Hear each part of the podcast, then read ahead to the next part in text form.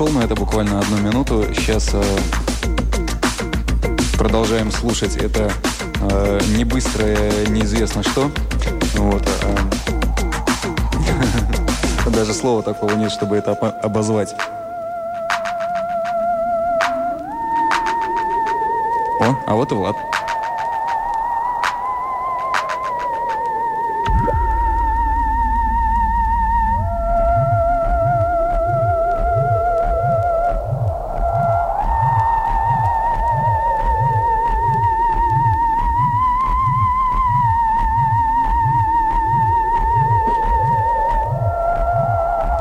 Волшебных звуках мы продолжаем наше путешествие.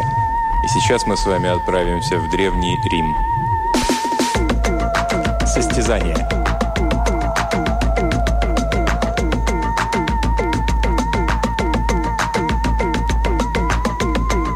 В год от Рождества Христова 66-й император Нерон на 29-м году своей жизни и 13-м году правления отплыл в Грецию в самом странном сопровождении и самым неожиданным намерением, какое когда-либо приходило на ум монарху. Он вышел в море из Путеол на десяти галерах, везя с собой целый склад декораций и театрального реквизита, а также изрядное число всадников и сенаторов, которых опасался оставить в Риме, и которые все до последнего были обречены умереть во время предстоящего путешествия.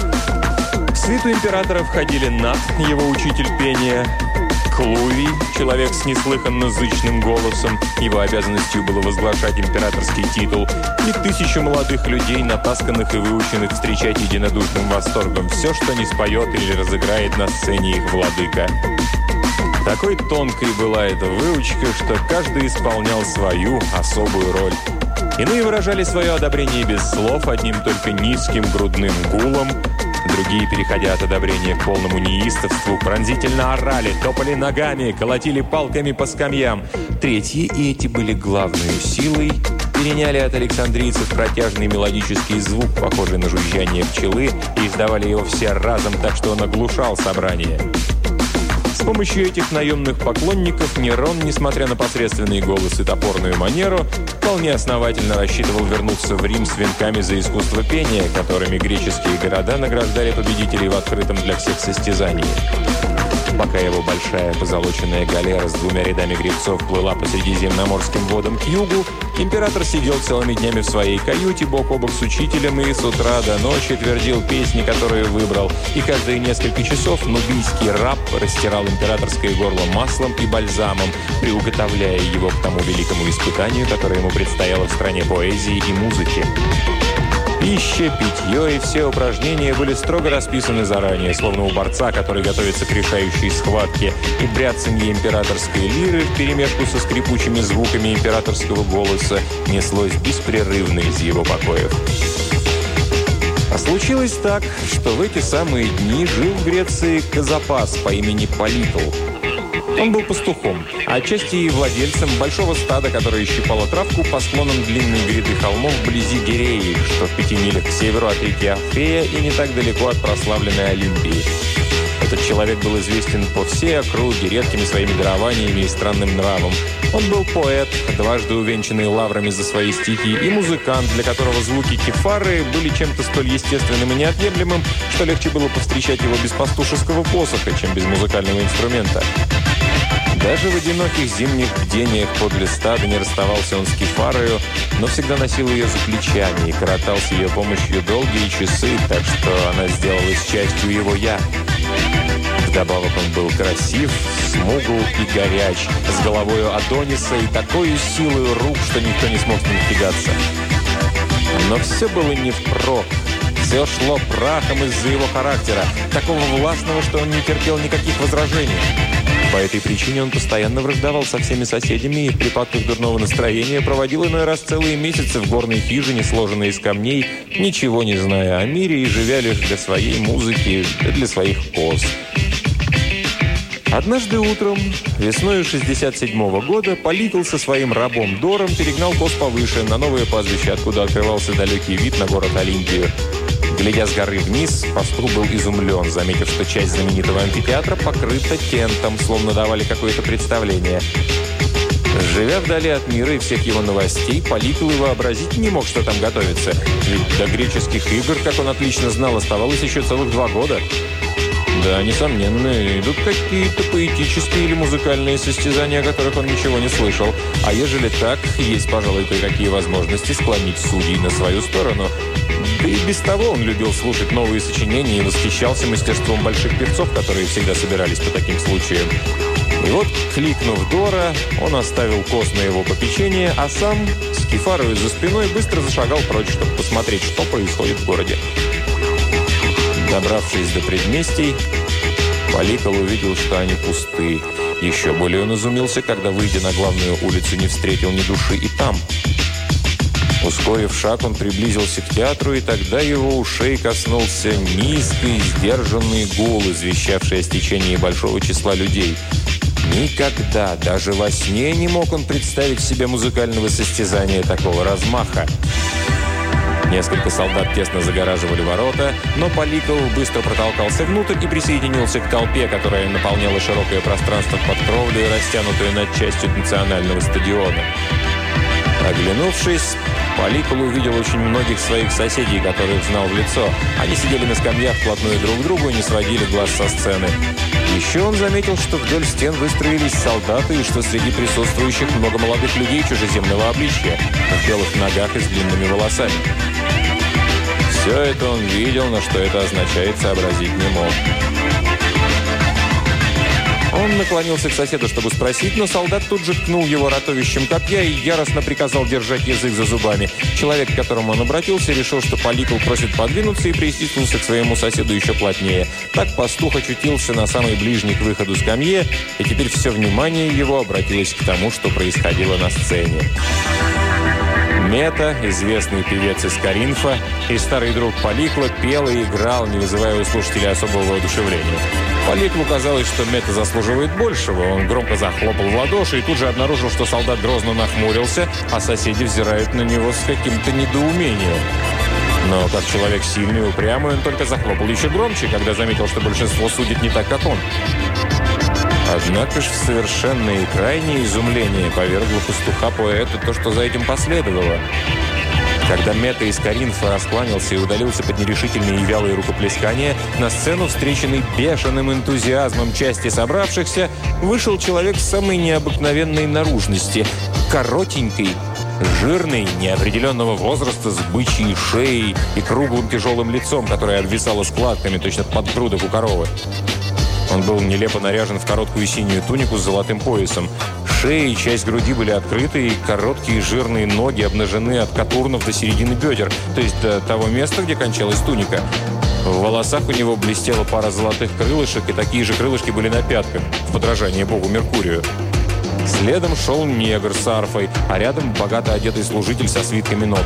Странный этот певец взял арфу из рук раба и, подойдя к краю сцены, поклонился и улыбнулся ликующей аудитории. «Верно, какой-нибудь хлыщ из Афин», – подумал Поликл, но тут же возразил себе, что лишь великий мастер пения мог встретить такой прием у греческих слушателей. Нет, очевидно, что это какой-то замечательный исполнитель, чья слава опередила его в пути. Поликл облегченно вздохнул и приготовился отдать душу во власть музыки. Человек в синей тунике ударил несколько раз по струнам и вдруг разразился песнью о Необе. Выпрямившись на своей скамье, Поликол изумленно взирал на сцену. Мелодия требовала быстрого перехода от низких тонов к высоким, и специально ради этого перехода была выбрана певцом. Низкие тона оказались ворчливым и громким, но нестройным рычанием сварливого пса. Потом внезапно певец поднял лицо к небу, встал на цыпочки, вся приземистая его фигура вытянулась, голова затряслась, щеки побагровели, и он издал такой вой, какой мог бы издать только тот же самый пес, если его ворчание было бы пресечено хозяйским пинком. Тем временем арфа гнусаво тренькала, то отставая от голоса, то забегая вперед – но всего более удивил Поликла отклик, который вызвало у аудитории это выступление. Каждый грек был опытный критик и столько же беспощаден в свисте, сколько расточителен в рукоплесканиях. Многие певцы, куда лучшие, чем этот дурацкий хлыщ, бежали с возвышения, спасаясь от града проклятий и насмешек. Но тут, когда человек умолк и вытер пот, обильно струившийся по жирным щекам, Разразилась целая буря бешеного восторга. Голова у пастуха раскалывалась. Он сжал виски ладонями, чувствуя, что разум покидает его. Бесспорно, это всего лишь музыкальный кошмар. Сейчас он пробудится и начнет хохотать, вспоминая нелепый сон.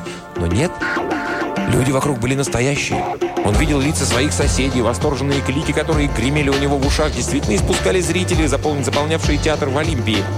Восхваления были в самом разгаре. Жужжальщики жужжали, крикуны выкрикивали, голодильщики с головой ушли в работу, молодя палками по скамьям, и то и дело проносился музыкальный циклом. «Несравненно! Божественно!» Эта вымуштрованная фаланга выводила на распев свои похвалы. Их дружные голоса покрывали всеобщую сумятицу. Их дружные голоса, как гудение ветра, заглушали рев моря. Это было безумие, нестерпимое безумие. Если его не остановить всей музыкальной справедливости в Греции, конец. Совесть не даст Поликлу остаться безучастным. Он вскочил на скамью, замахал руками и, напружившись во всю силу легких, принялся протестовать против безумного суждения аудитории. Сперва среди сумятицы его протест едва ли был замечен. Его голос тонул в общем реве, который вспыхивал вновь при каждом поклоне и самодовольной усмешке глупца-музыканта. Но мало-помалу народ вокруг Поликла перестал хлопать и уставился на него в крайнем недоумении. Тишина все ширилась, пока, наконец, громадное собрание не умолкло, глядя на этого разъяренного и прекрасного человека, который бешено кричал на них со своего места у выхода. «Дураки!» – бушевал он. «Чему вы рукоплещете? Чему радуетесь? И это вы называете музыкой? Да у малого нет голоса и в помине. Вы либо оглохли, либо сошли с ума, и да будет вам стыдно за ваше безумие. Вот что я вам скажу». Солдаты ринулись, чтобы стащить его со скамьи, и вся аудитория пришла в замешательство. Иные похрабрее одобряли слова пастуха, иные требовали выгнать его вон. Тем временем удачливый певец, отдавший арфу черному прислужнику, расспрашивал людей на сцене, чем вызвано волнение среди публики. Кончилось тем, что глашатый с невероятно мощным голосом выступил вперед и объявил если придурковатый субъект из задних рядов, который, по-видимому, расходится во мнениях с остальными зрителями, выйдет вперед и поднимется на возвышение, он может, если дерзнет, показать, на что способен он сам и убедиться, достанет ли у него сил, чтобы затмить то изумительное и восхитительное выступление, которое все собравшиеся имели счастье только что услышать.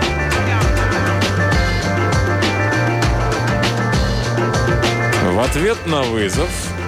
Поликл живо вскочил с сиденьем, Ему очистили проход, и минутой позже пастух в небрежном своем наряде, с облезлой, облинявший под дождем кефарою в руках, уже стоял перед напряженно ожидавшую толпою.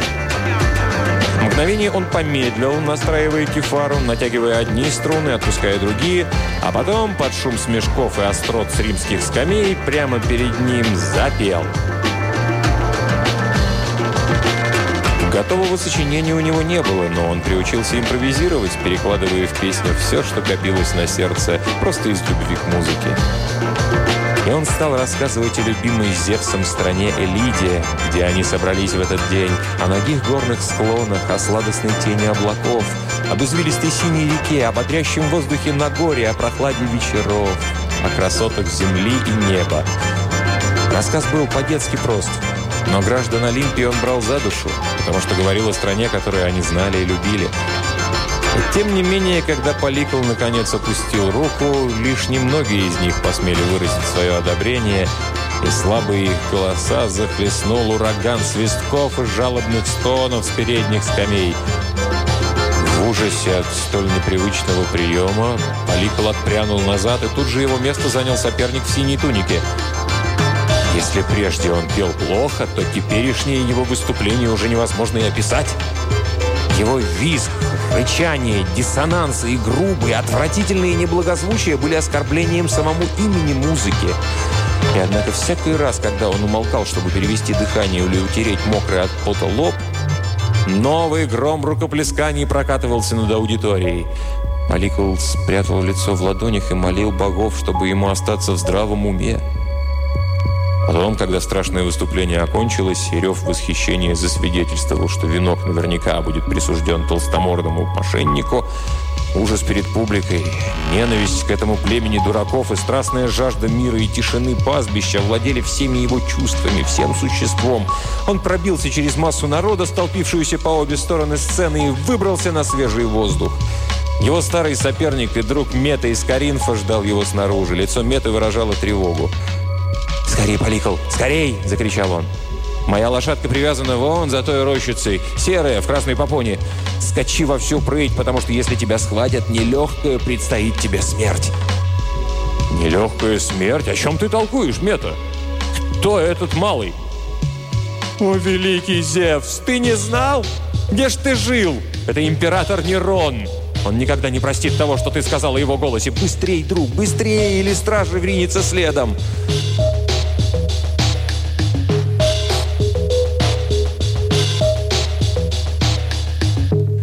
Спустя час пастух был уже далеко на пути к своему дому в горах, и примерно в то же время император, получив олимпийский венок за несравненную красоту пения, хмуро расспрашивал, кто этот наглый тип, который позволил себе так высокомерно критиковать его искусство. «Немедленно привести его ко мне», — сказал он. А Маркс с ножом и раскаленным железом пусть будет наготове. «С твоего позволения, великий Цезарь», — промолвил Арсений Плат, офицер личной стражи, «его невозможно сыскать, и очень странные слухи носятся в воздухе». «Слухи!» — сердито вскричал Нерон. «На что ты намекаешь, Арсений? Говорю тебе, что этот малый невежда и выскочка с повадкой грубияна и голосом павлина. И еще говорю тебе, что многие среди народа провинились не меньше, чем он. Я слышал собственными ушами, как они хлопали ему, когда он спел эту свою смехотворную песню. Я уже почти решился сжечь этот город, у которого такие нечуткие уши. Пусть помнит Олимпия, как я побывал у нее в гостях. «Нет ничего удивительного, Цезарь, что они высказались в его пользу», — ответил воин. «Сколько я понял из разговора, тебе, даже тебе было бы не стыдно выйти побежденным из этого состязания». «Мне? Побежденным? Ты рехнулся, Арсений. На что ты намекаешь?» «Никто не знает этого человека, великий Цезарь. Он спустился с гор и снова исчез в горах. Ты заметил дикую, необычную красоту его лица? Повсюду шепчется, что великий бог Пан в виде особой милости снизошел до смертного, чтобы помериться с ним силу искусства. Угрюмые складки на лбу Нерона разгладились. «Конечно, Арсений, ты прав». Никто из людей не осмелился бы бросить мне такой дерзкий вызов. И каков рассказ для римлян? Пусть гонец едет нынче же в ночь, и пусть поведает им, как их император удержал сегодня в Олимпии честь Рима.